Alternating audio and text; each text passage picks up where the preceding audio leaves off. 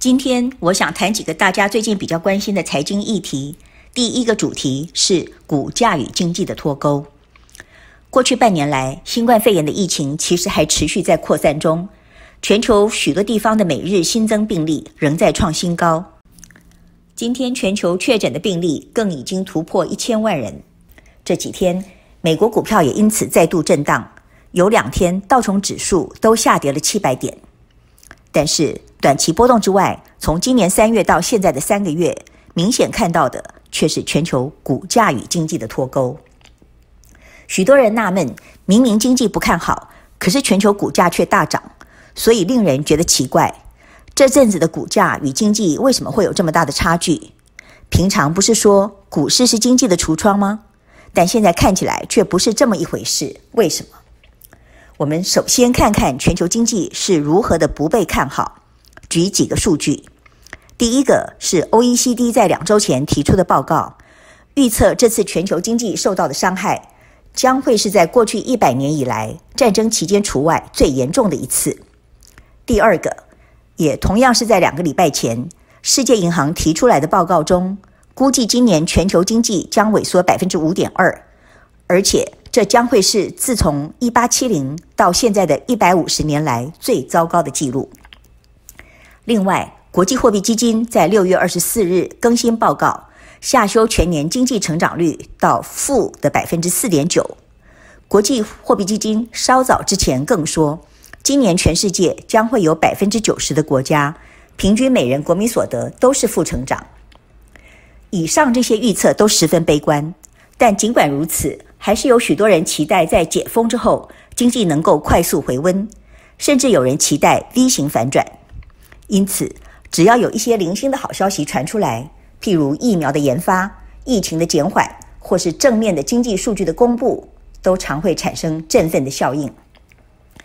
譬如说，美国在今年五月时陆续解封，也因此看到了一些景气上的反弹。以零售业来讲，五月份的营收相较于四月份上升了百分之十八，超出市场预期。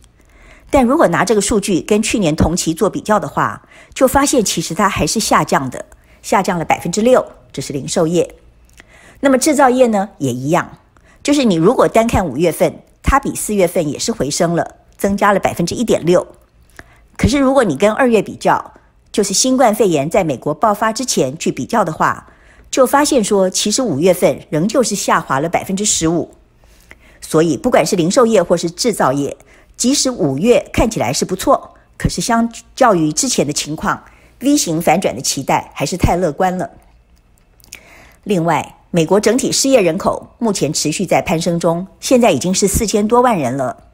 这个失业的情况不但比二零零八年全球金融海啸时严重很多，甚至比起一九三零年时也是不遑多让。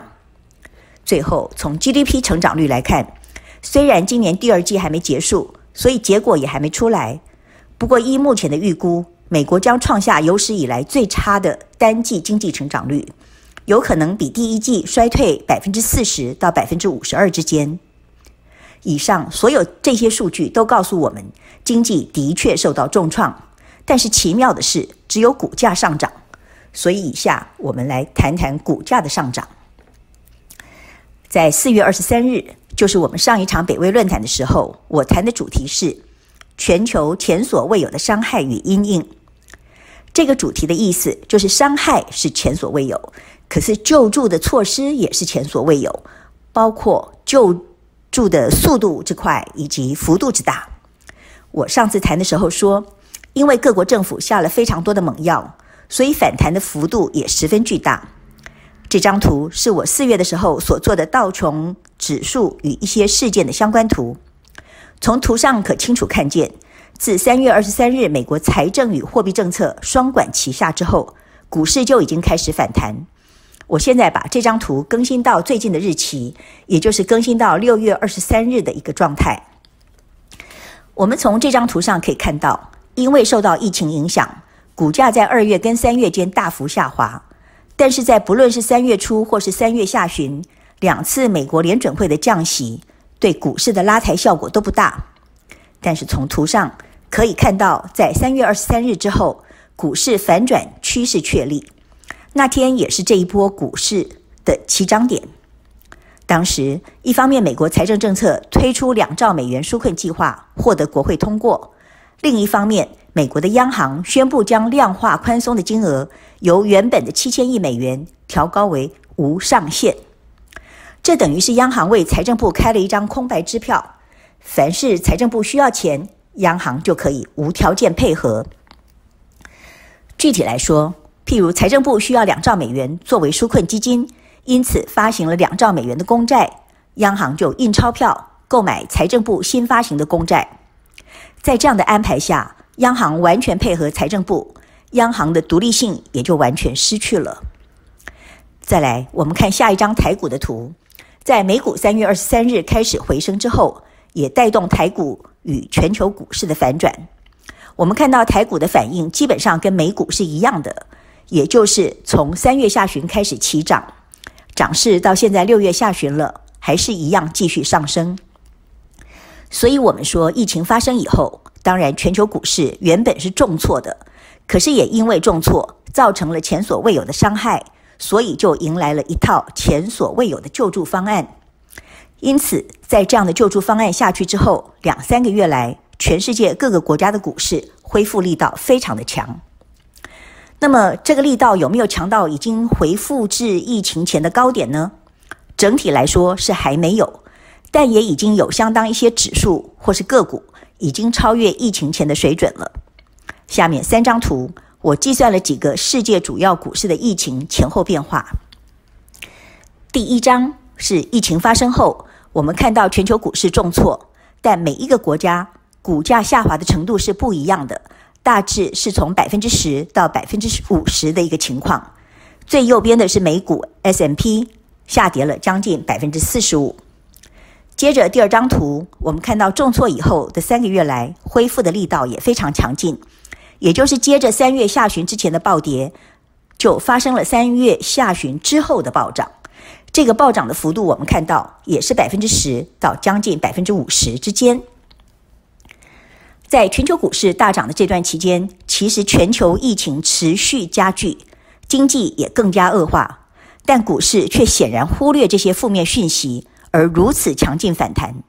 这也充分显示财政与货币政策搭配的时候，短期效应的确惊人。第三张图，比较一下各国股价是否已经回到疫情前的高点，答案是有的回去了，但大多数还没有。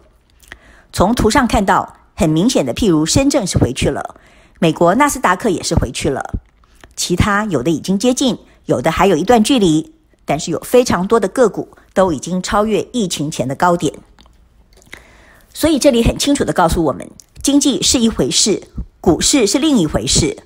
从这里已经看不到所谓股市是经济的橱窗的一个说法了。最主要的原因就是我们从刚才这些时间点去切。就知道三月下旬就是一个关键，最主要的当然就是因为三月下旬美国无上限量化宽松发行的承诺，搭配美国超级宽松的财政政策，造成了股价和经济的背离。所以我们说，其实空前积极的财经政策造就了股市的繁荣，但并不是经济的繁荣。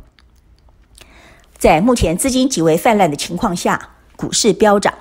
如果经济也能够被政策带动而复苏，那当然股价就有可能成为经济的先行指标。但是如果经济没有办法复苏的话，那么宽松的政策虽然带来股市的繁荣，但是以后的后遗症是否会造成更大的伤害？今天讲到这边，谢谢大家。